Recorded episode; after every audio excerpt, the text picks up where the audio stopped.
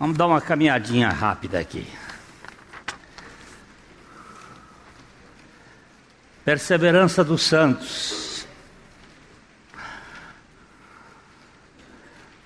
É um assunto da vida toda do cristão aqui na terra.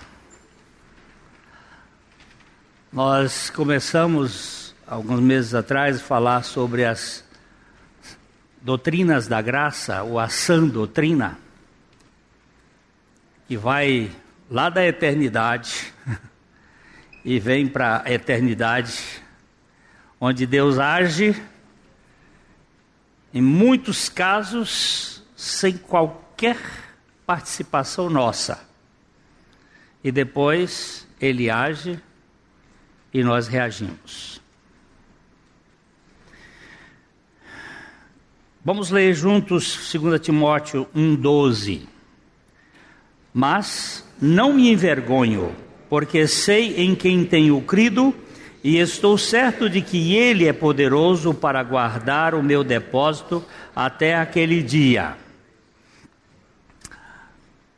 Campbell Morgan, ele contava que lá na Inglaterra, onde ele era pastor numa igreja batista, ele tinha, depois ele foi pregador na capela de Westminster durante alguns anos, mas quando ele era pastor daquela igreja, ele foi visitar uma senhora e ele sempre pedia que as pessoas, quando ele ia visitar, recitassem um texto bíblico de sua preferência.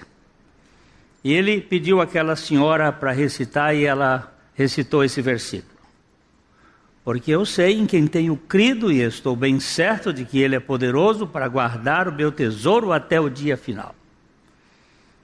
Passado um tempo, ele foi visitar aquela senhora que já estava mais velhinha e ela havia esquecido parte do versículo.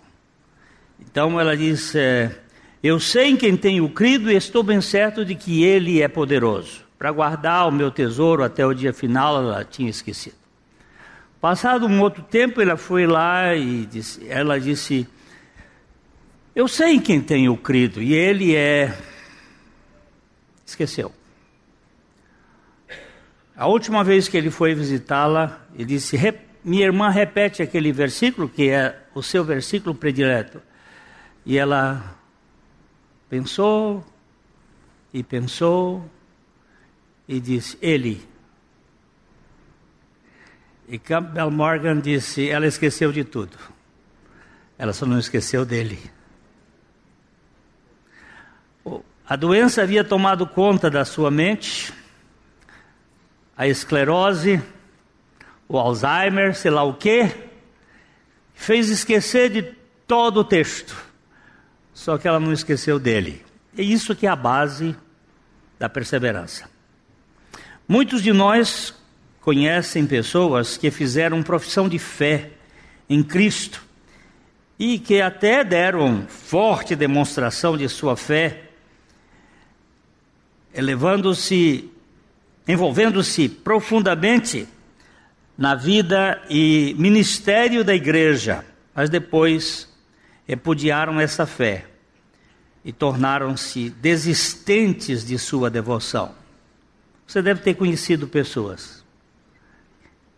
Chegaram, creram, parecia que cria, e de repente voltou atrás. Debandou. Tal evidência sempre levanta a questão: uma pessoa pode salvar a sua salvação? Essa palavra salvar aqui quer dizer assim: uma pessoa pode manter a salvação da sua salvação? Uma pessoa pode garantir a sua salvação? Ela pode, ela tem a competência de fazer com que a sua salvação seja realmente de, é, executada pela pessoa. A apostasia é um perigo claro e presente para o crente. O crente pode apostatar? Pode um crente, apostatar é, significa virar as costas, é, negar totalmente. Um crente pode negar Jesus Cristo? Essa é uma pergunta. Pode um crente verdadeiro voltar as costas para a profissão de fé? Um filho legítimo pode deixar de ser filho? Pode o ateu convencido tornar-se um crente ou um crente convicto converter-se num ateu? Essas perguntas você vai pensar. Eu posso garantir o seguinte: todos nós, ontem nós falamos com os jovens isso, todos nós nascemos deste mundo ateu. A Sofia é uma ateia. Como ateia? Ela é ignorante, ela nasceu completamente analfabeta, ela não tem nenhum conhecimento e ela é, não crê, porque a fé vem pelo ouvir e o ouvir da palavra de Deus. Agora tem que pregar a palavra de Deus para Sofia. Tem que pregar a palavra de Deus, não é pregar religião. É pregar Jesus, a palavra de Deus encarnada. E aí você vai ver uma hora a fé chega para o coração dela. Mas todos nós nascemos ateus. E uns são ateus e atoas. E, e, e vão ser para o resto da vida, não sei porquê. O ateu pode ser convertido num crente? Com certeza. E o crente convicto converter-se num ateu? Jamais. Isso aqui não acontece. Por quê? Porque depende dele. Oh, ela esqueceu tudo. Mas ele é quem. Paulo diz assim: Eu sei em quem tenho crido, e estou bem certo de que ele é poderoso para guardar o meu tesouro até o dia final. O tesouro que nós sabemos é Cristo, que está em nós. E ele vai guardar com fidelidade isto em nós. É, a Igreja Católica Romana ensina que as pessoas podem e perdem sua salvação. Se uma pessoa comete um pecado mortal, esse pecado mata a graça da justificação que habitava na sua alma. Se ele morrer antes de ser restaurado ao estado de graça, através do sacramento da penitência, ele irá para o inferno. Para eles, o filho perde, assim, a filiação. Eu vou perguntar, a Larissa saiu, e, mas eu pergunto para os avós aqui. É, a Sofia pode perder a filiação dela dos seus pais? Não pode, né? Ela pode crescer e se rebelar contra os pais, mas a filiação não pode perder. E se somos filhos de Deus, como é que nós vamos perder a filiação se Ele nos deu foi vida eterna? Quando é que vida eterna acaba? Muitos protestantes também acreditam que é possível perder a salvação. As evidências de Hebreus 6. Pega Hebreus 6 aí, de 1 a 5. Rapidinho, Hebreus 6, de 1 a 5. Vamos botar aqui. Vamos ver se. Vamos ver se tem tanta briga através dos tempos. E como é que funciona isso? Eu, vou, eu, não, eu não tenho tempo de mexer, só vou citar. Por isso, pondo de parte os princípios elementares da doutrina de Cristo, deixemos-nos levar para o que é perfeito, não lançando de novo a base de, do arrependimento de obras mortas, da fé em Deus, o ensino de batismo, imposição de mãos, da ressurreição dos mortos, do juízo eterno. Isso faremos se Deus permitir.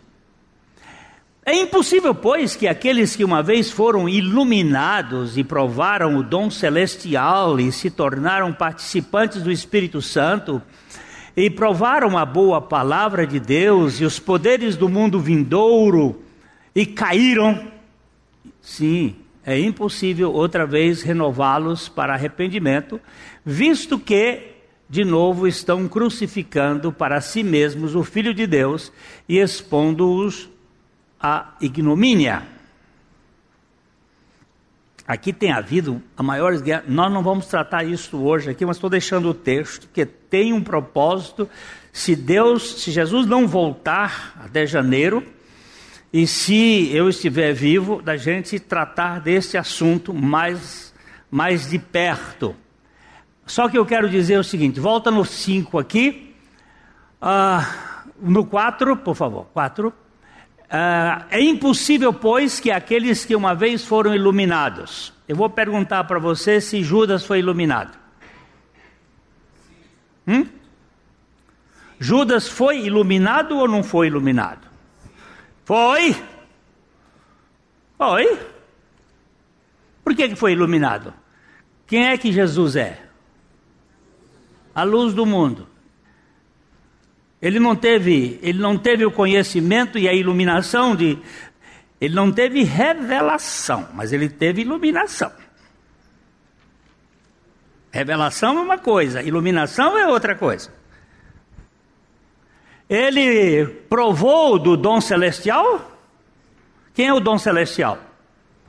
Jesus. Ele provou do dom celestial, ele conheceu e ele fez milagres até por meio de Jesus. É, o dom e se tornaram participantes do Espírito Santo. O Espírito estava lá, é, e provaram a boa palavra de Deus, e os, provar, e às vezes a gente prova uma coisa e depois não gosta. Eu tenho dado algumas coisas para Vitória, minha netinha, ela come, ela prova joga fora. Ela não gosta daquilo. Provou, mas não quis. É impossível que eles Ó, o verso 6: E caíram, é impossível outra vez retorná-los ao arrependimento, visto que de novo estão crucificando a si mesmo o Senhor da glória. Agora vamos ver Hebreus capítulo 10. Vamos dar uma olhada aqui. Hebreus capítulo 10, os dois últimos versículos que agora não estou lembrado. Ah, Hebreus 10, eu acho que é 21.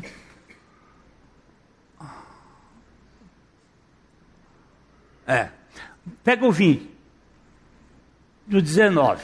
Pega o 19. Tendo, pois, irmãos, intrepidez, tendo, pois, irmãos, intrepidez para entrar no Santo dos Santos pelo sangue de Jesus.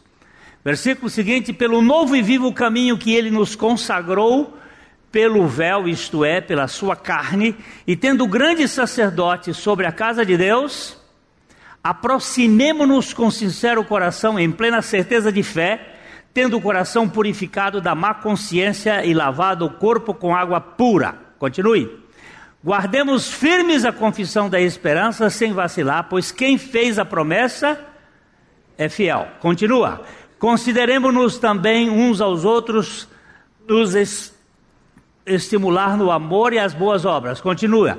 Não deixemos de congregar como é costume de alguns, antes façamos a demonstração, tanto quanto tanto mais quanto vedes que o dia se aproxima. Aqui, deixa eu parar, parar, parar, parar, só um tiquinho.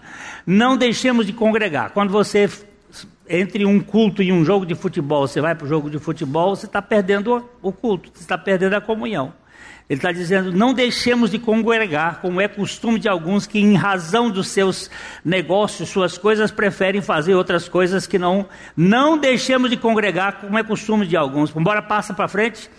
Porque se vivermos deliberadamente no pecado, depois de termos recebido o pleno conhecimento da verdade, já não resta sacrifício pelos pecados.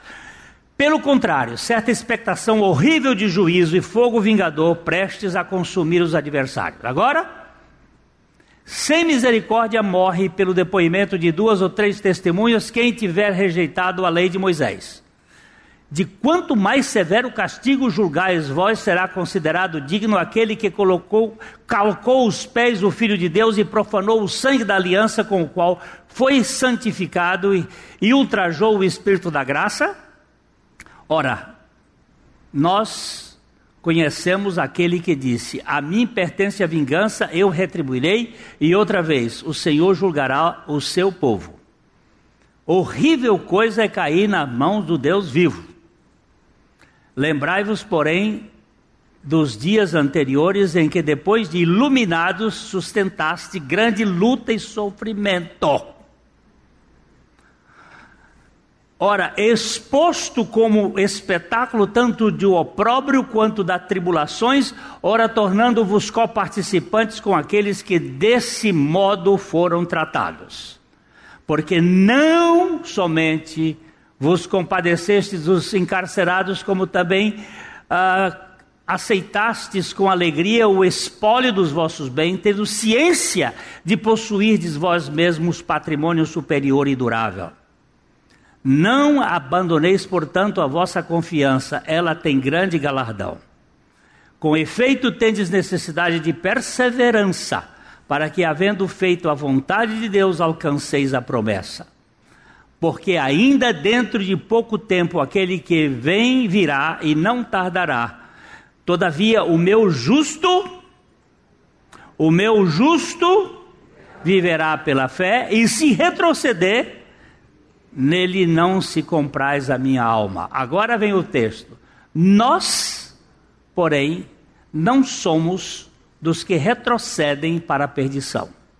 Somos, entretanto, da fé para a conservação da alma. Ok? Esse texto a gente vai trabalhar um pouco mais, como também em 1 Coríntios capítulo 9, 27, que Paulo diz: Esmurro meu próprio corpo para depois de ter pregado a outros, não venha eu mesmo ser desqualificado. Não se trata ali de salvação, mas sim de pregação, de serviço. E também os exemplos de Saul, que levam alguns a concluir que as pessoas podem cair completa e finalmente da graça. Podem sim perder a salvação. Muitos acreditam que as pessoas podem perder a salvação. Por outro lado, a teologia reformada ensina a doutrina da perseverança dos santos. Essa doutrina é às vezes chamada de segurança eterna. Em essência, a doutrina ensina que, se você tem fé salvadora, nunca a perderá. E se perder, é porque nunca teve. Uma coisa é certa: se você tem, foi Deus que te deu. E os dons e a vocação de Deus são irrevogáveis. São sem arrependimento, diz a outra versão. Você, veja o que o, que o apóstolo João escreve em 1 João 2,19 saíram de nós, mas não eram dos nossos. Porque se tivesse sido dos nossos, teriam continuado conosco. Mas eles saíram para que eles pudessem se manifestar. Que nenhum deles era dos nossos. Estava no nosso meio, mas não eram dos nossos. Diz João, ele está se referindo aqui aos gnósticos, que na verdade é uma crença e colocava Jesus numa posição apenas numa hierarquia, não como aquele que é o supra-sumo. Ontem nós trabalhamos com os jovens sobre idolatria. O que é idolatria? É tudo aquilo que fica entre a minha pessoa e Jesus Cristo e que me desvia do meu desejo por Jesus Cristo. Qualquer coisa, seja filho, mulher, neto, igreja, pastor, Bíblia, até a Bíblia pode se tornar uma idolatria. Você ficar conhecendo Bíblia, mas não conhece o Senhor da Bíblia, disse uh, Tozer. Você conhece muita coisa da doutrina, mas não conhece o Senhor da vida. E fica uma idolatria. Uh, sabemos que é possível acontecer isso as pessoas podem se enamorar por certos elementos do cristianismo, sem, contudo, nunca ter abraçado o próprio Cristo. Tais pessoas podem ser como aqueles, aquelas, aquela retratada na parábola do semeador. Aqui nós temos uma versão que muda um pouquinho as coisas, que é Lucas 8, 5 e 8. Diz assim: Um semeador saiu a semear a sua semente. E quando ele semeava, alguma caiu à beira do caminho. e foi pisada, e as aves do céu devoraram. Alguma caiu no terreno rochoso, e assim que algo surgiu, secou porque faltava umidade. E outra caiu entre os espinhos, e os espinhos é, surgiram e sufocaram. Mas outra caiu em boa terra, surgiu e rendeu uma colheita de cem vezes. Você vai verificar que existe esses terrenos e que a pessoa pode ter uma crença, mas não é fé. Essa parábola pode se referir àqueles que inicialmente acreditaram, mas depois caíram, significando que tinham uma fé falsa ou espúria, que não tem base de sustentação. É uma crença aparente e não a fé que vem por que, que é, de uma vez por todas foi dada aos santos, como Judas nos diz no versículo 3. De uma vez por, para sempre foi dada aos santos. Somente a semente que caiu no solo bom produziu o fruto da obediência. Jesus descreve estes como aqueles que ouvem a palavra com um coração nobre e bom, em Lucas 8,15. Sua fé procede de um coração verdadeiramente regenerado. Neste caso, se o coração for bom, significa que o único bom gerou esse coração bom. Jesus é o autor da fé constante, consistente.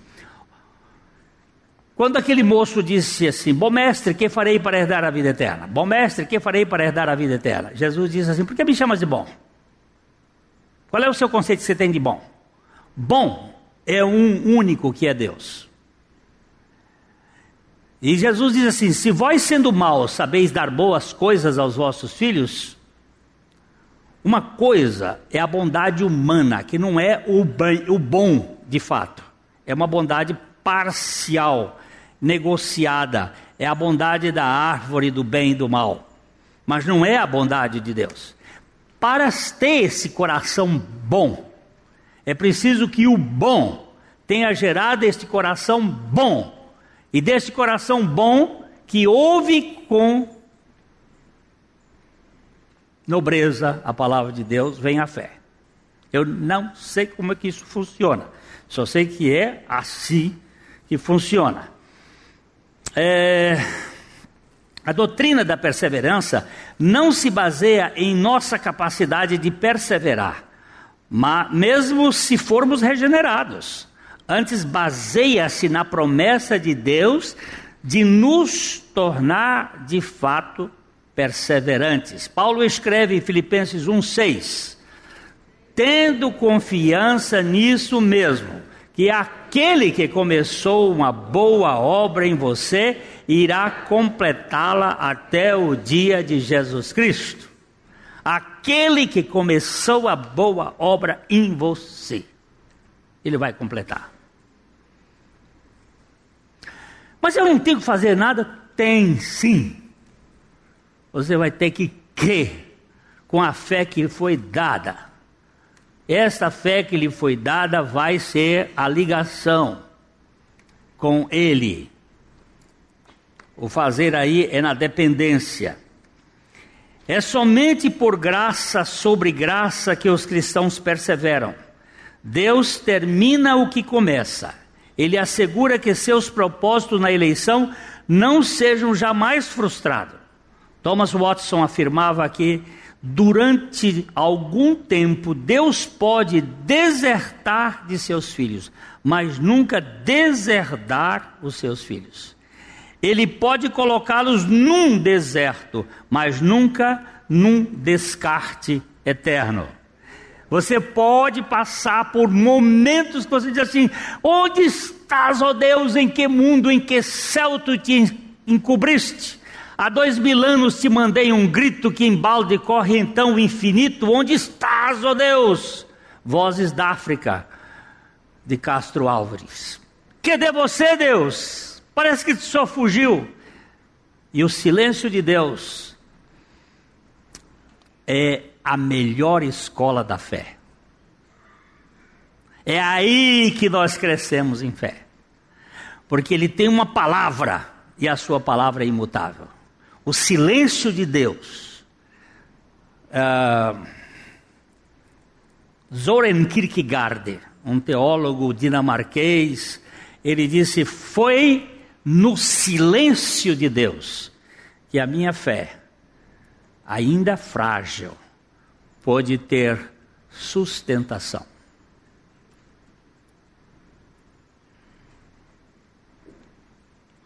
Onde é que o senhor está? Bem aqui. Hã? Não escutei.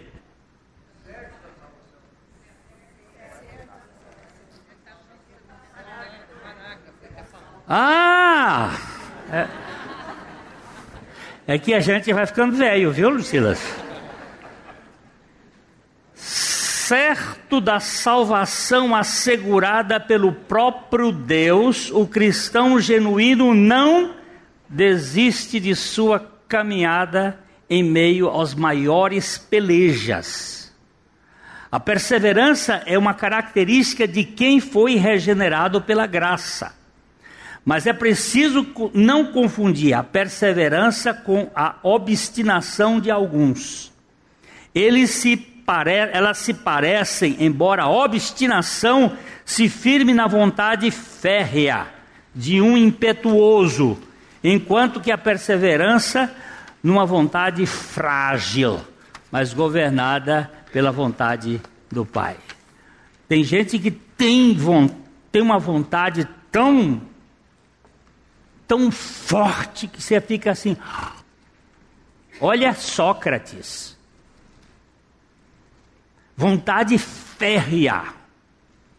Os estoicos, os filósofos estoicos, eles não se dobravam, tanto é que eles receberam esse nome estoico, que significa coluna. Tinha uma vontade de sustentação, mas isto não é fé, é obstinação. Tem gente que é obstinado.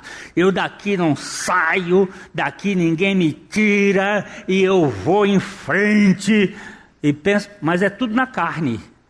Agora, a perseverança é: eu não tenho capacidade, eu não tenho força, mas eu estou dependendo de Ti, Senhor. O próprio Senhor Jesus disse: Eu nada posso fazer de mim mesmo. Assim como o osso, eu faço. Ele dependia 100% do Pai. Ele era 100% dependente do Deus absoluto. A raiz de toda a constância está na confiança em Deus e na consagração a Deus. Se confiamos no caráter de Deus e nos consagramos inteiramente a Ele, nada nos impedirá de combater o bom combate até o fim, mesmo que tenhamos algumas quedas pelo caminho. O justo pode cair sete vezes, mas levantará oito. Presta atenção no número. O justo pode cair sete vezes, mas levantará. Caiu a primeira, levantou. Caiu a segunda, levantou. Caiu a terceira, levantou. Caiu a quarta, levantou. Caiu a quinta, levantou. Caiu a sexta, levantou. Caiu a sétima, levantou.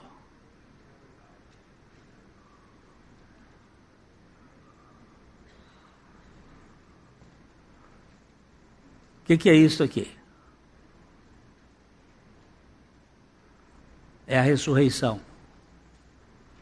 É o oitavo dia. É o dia onde a morte perdeu a força, o pecado perdeu os dentes, o diabo perdeu o rabo. E aí nós temos um Deus que pode fazer tudo em nós.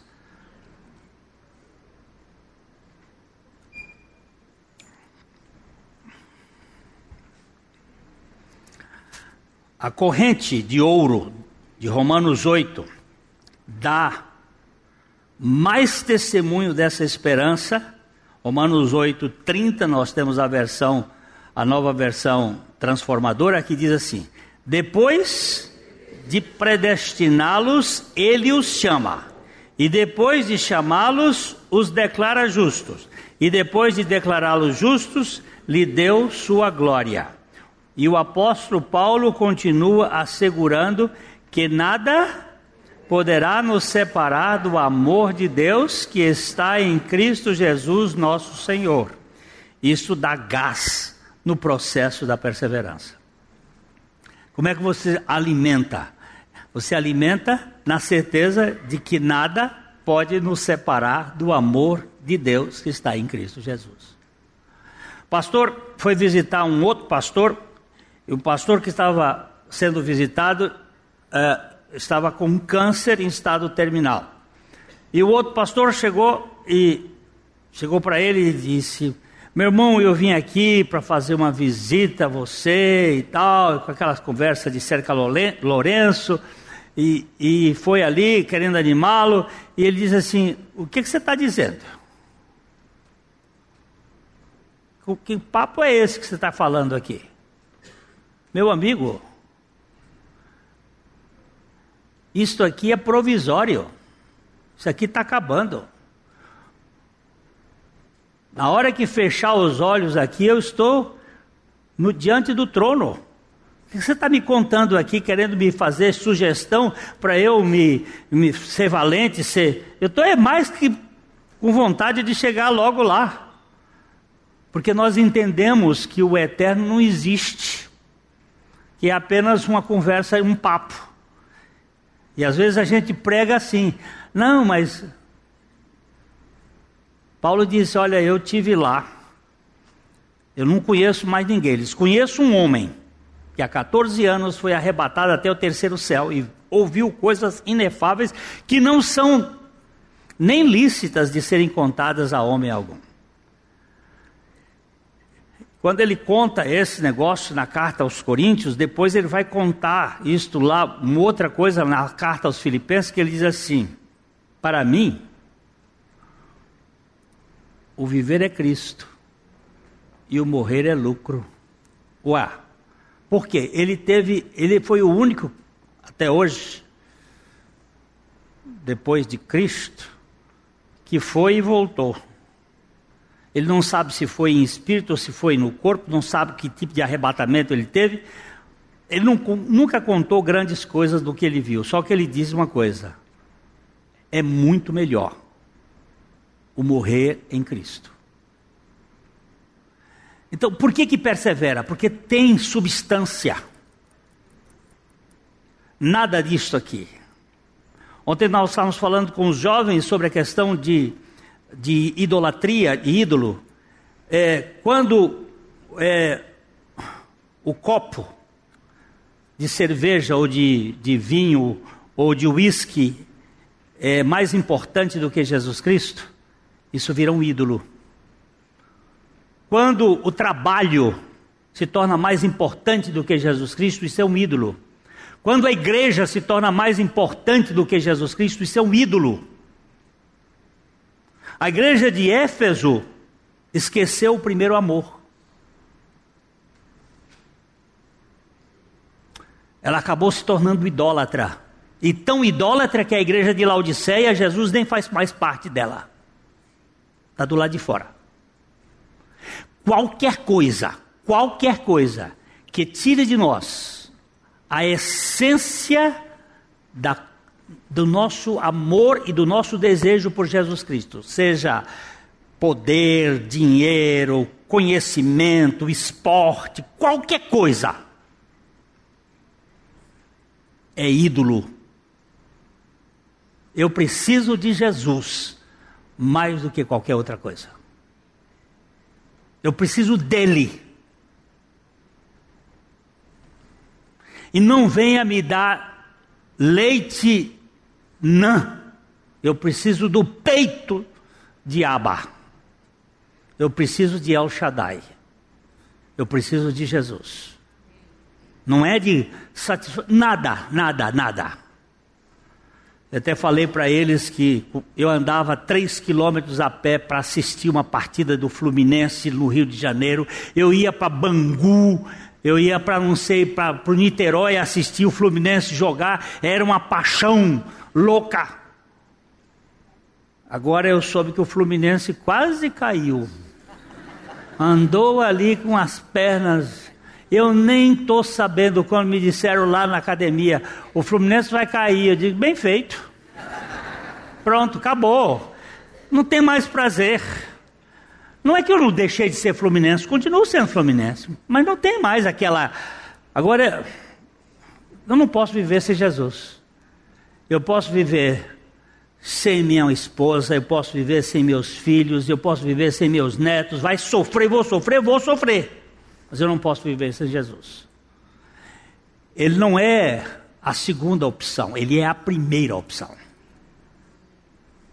Ele é a primeira opção. E é isso que dá gás na perseverança. Eu sei em quem tenho crido. Nós temos segurança porque a salvação é do Senhor e somos o seu artesanato.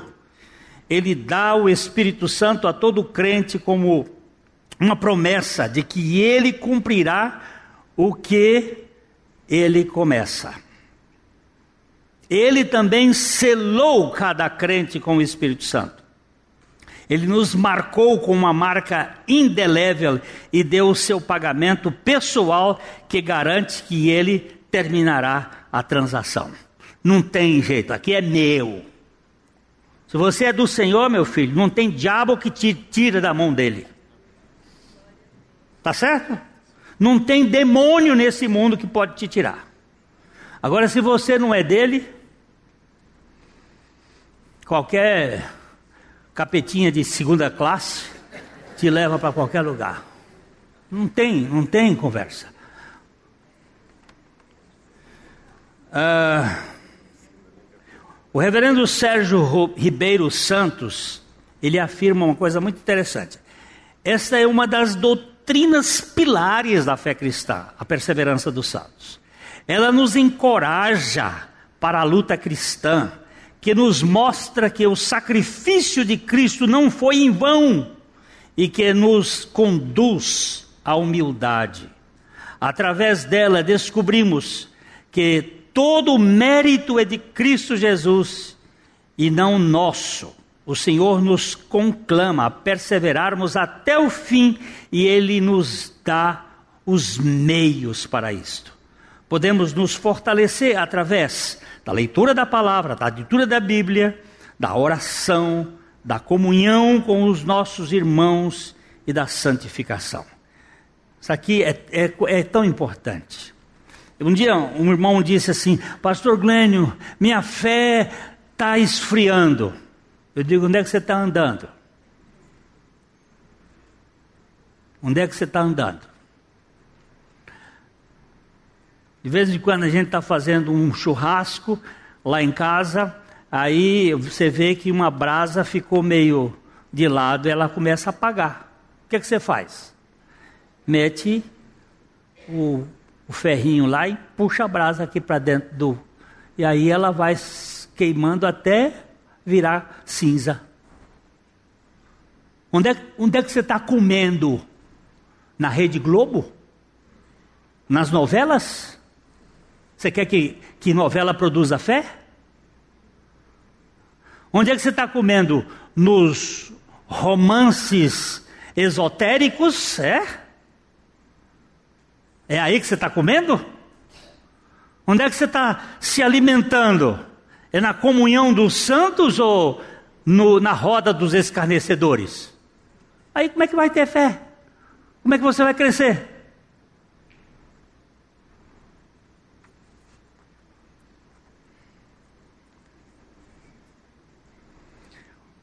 Uma base final da confiança é encontrada na obra do sumo sacerdócio de Cristo que intercede por nós. A intercessão de Jesus é fundamental para a perseverança. Assim como Jesus orou pela restauração de Pedro e não de Judas, Ele ora por nossa restauração quando tropeçamos e caímos. Hebreus 7:25 diz assim: Por isso também pode salvar totalmente os que por ele se chegam a Deus, vivendo sempre para interceder por eles. Preste atenção. Hoje Jesus já intercedeu por você. Como é que você sabe disso? Por causa das misericórdias que se renovaram hoje pela manhã. E as misericórdias não vêm sem Ele. E Ele intercede pelos seus. E Ele diz assim: por isso também pode salvar totalmente os que por Ele se chegam a Deus, vivendo sempre para interceder por eles. Para o puritano inglês Thomas Brooks, no último dia, Cristo será responsável por todos os que lhes foram, lhe foram dados. Portanto, não precisamos duvidar que ele certamente empregará todos os poderes da sua divindade para dar segurança e salvar a todos aqueles de quem deverá prestar contas. Esse texto para mim me dá uma me dá uma alegria, sabe? Jesus nunca falhou em sua obra redentora. Olha aqui. Olha que Brooks, esses homens da Inglaterra do século 16, 17, meu pai do céu. Esses homens tiveram uma revelação do Senhor que é uma coisa impressionante. Olha, ele diz assim: No último dia, Cristo será responsável por todos os que lhe foram dados. Portanto, não precisamos duvidar de que ele certamente empregará todos os poderes da sua divindade para dar segurança e salvar todos aqueles de quem deverá prestar contas. Se eu sou do Senhor, ele vai me segurar. Você duvida disso aí? Sabe por quê? Porque você está confiando na sua fezinha, você não está confiando na fé que veio do Senhor. É por isso que você vai jogar na, na mega cena da, da virada. Podemos cair por algum tempo, mas nunca por completo e finalmente cair fora. Jesus orou no cenáculo em João 17, 12 assim: Enquanto estava com eles no mundo, guardei-os em teu nome. Aqueles que me deste, eu guardo e nenhum deles se perdeu, senão o filho da perdição, para que se cumprisse a Escritura. Nós somos pessoas caídas e pecadores, falidos, todavia Deus nos amou, não nos amou por causa de nossa bondade, nem nos lançará fora por causa de nossos fracassos. Se cremos, não haverá perigo de descarte eterno. Como disse John Flavel, Cristo acabou a sua obra por nós? Então, não pode haver dúvida de que ele também acabará sua obra em nós. Somente Judas, que era um filho da perdição desde o princípio, cuja profissão de fé era realmente espúria, foi perdido. Aqueles que são verdadeiramente crentes não podem ser arrebatados da mão de Jesus Cristo. Olha o que ele disse em João 10, 28. Eu lhes dou a vida eterna, jamais perecerão, e ninguém as arrebatará da minha mão. Uma vez um pai chegou para mim e disse assim: Pastor Glênio, meu filho, meu filho, eu criei na igreja, eu criei na escola dominical, eu criei, eu criei, pastor Glenn, meu filho desertou. Desertou de onde? De onde ele desertou? Ele desviou, ele desviou de onde? Desviou da igreja? Pode ser por algum tempo. Você vai saber uma coisa: Deus vai usar alguns instrumentos maravilhosos, como Satanás, o sofrimento, as doenças, para levar esse cara, se ele é do Senhor, ao Senhor. Como ele fez com Jó. Ah, mas Jó não, Jó é um homem, era um homem especial. Ele era um homem especial, sim. Ele era um homem, ele era um servo de Deus, sim.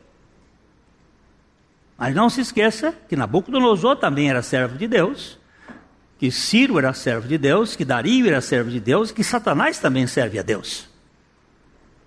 Porque o único Senhor do universo é, é o Senhor. E Jó, qual era o problema de Jó? Qual era o problema de Jó, meu irmão? A justiça própria. A minha justiça não alargarei, não me reprova a minha consciência por qualquer dia da minha vida. Que justiça? A dele. Eis que Deus tirou o meu direito. Porque eu sou mais justo do que Deus porque Jó pretendia ser mais justo do que Deus. Acendeu-se a ira de Eliú, filho de Baraquel, o Buzita, acendeu-se a sua ira contra Jó, porque esse pretendia ser mais justo do que Deus. Mas Deus tinha botado a mão no Jó, lá na eternidade, e diz: Você vem, se é preciso botar Satanás nesse negócio, eu vou botar Satanás nesse negócio. Paulo faz orações, uma oração para um cara lá da igreja de Corinto, e ele disse: Eu entreguei para Satanás. Por que, que entregou para Satanás? Para que o corpo dele seja quebrado e no fim ele seja espiritualmente salvo. Como é que Satanás não é, não é instrumento de Deus? É instrumento de Deus, sim. Então Deus vai pegar. E aquele cabra começou a levar umas cacetadas e começou a ser humilhado, e começou a ser quebrado. E Deus vai quebrar, até chegar ao ponto. Que Deus vai fazer, vai. Se você está pensando que você vai ganhar de Deus, pode tirar o seu cavalinho da chuva. Porque Ele tem todo o seu tempo. O seu tempo, o tempo que você tem, é pertence a Ele. Do começo da aparição até o seu desaparecimento, Ele está na mão dele. E Ele vai te quebrar pedacinho por pedacinho, porque se você for dele, você vai chegar diante dele, quebrantadinho, dizendo: Senhor, aleluia, porque o Senhor é o único Senhor. Não tenha dúvida, meu irmãozinho. Não fica aí de, de queixo proado igual o faraó, não, porque você vai virar um, um traste enfiado dentro da lama do, do mar vermelho. Jesus disse que Além de suas mãos segurarem as suas ovelhas, as mãos do Pai também estão nesta segurança. Olha o que ele diz aqui em João 10, 29. Aquilo que meu Pai me dá é maior do que tudo, e da mão do meu Pai ninguém pode arrebatar. Pode? Pode?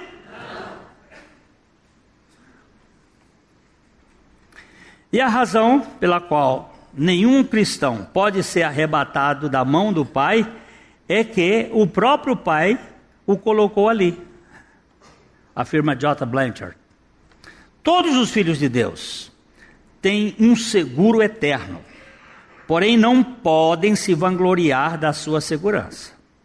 Sabemos, como dizia Thomas Brooks, que as joias da terra são algumas vezes separadas dos seus donos. As joias de Cristo, nunca. As joias da terra algumas vezes se perdem. As joias de Cristo, nunca. As joias da terra algumas vezes são roubadas. As joias de Cristo, nunca. Contudo, nunca devemos nos gloriar da nossa segurança. Ai, eu sou salvo. Pronto, já acabou a sua salvação, não está aí. Eu tenho certeza de que eu sou salvo, porque o Senhor sustenta a minha fraqueza. A perseverança dos santos é uma questão de humildade e persistência, de total negação de si mesmo pela obra da cruz e constante dependência da graça de Deus. Sendo assim,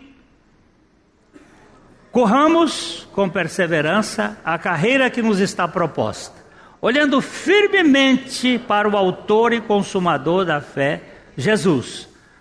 Pois a perseverança dos santos é possível tão somente por causa da perseverança de Deus, dizia Oswald Chambers. Ou Sanders. Ok. Se você perseverar, Deus está nesse negócio.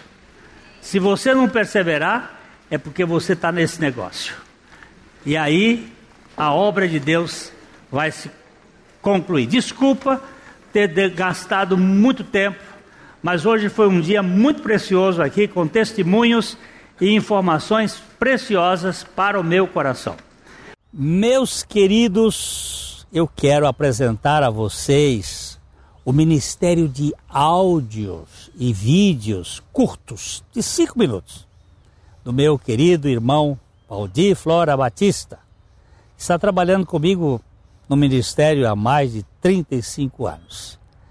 São mensagens que possuem como base a mensagem da cruz, obra realizada pelo nosso Senhor Jesus Cristo em nosso favor.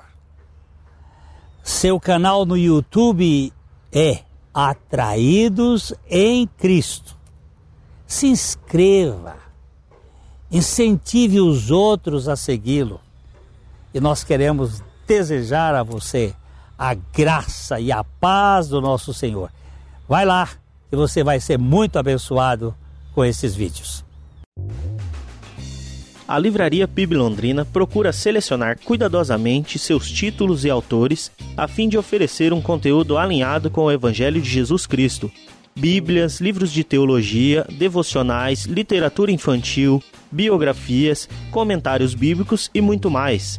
Dispomos também de um acervo de CDs e DVDs das mais de 5 mil mensagens ministradas na primeira Igreja Batista em Londrina. Visite a Livraria PIB Londrina e conheça ainda mais. Livraria PIB Londrina, de segunda a sexta, das 13h30 às 18 horas. Endereço na Avenida Paraná, 76A, próximo ao Calçadão, bem no centro de Londrina. Ligue para 3372 8921 ou acesse o site www.livrariapiblondrina.com.br.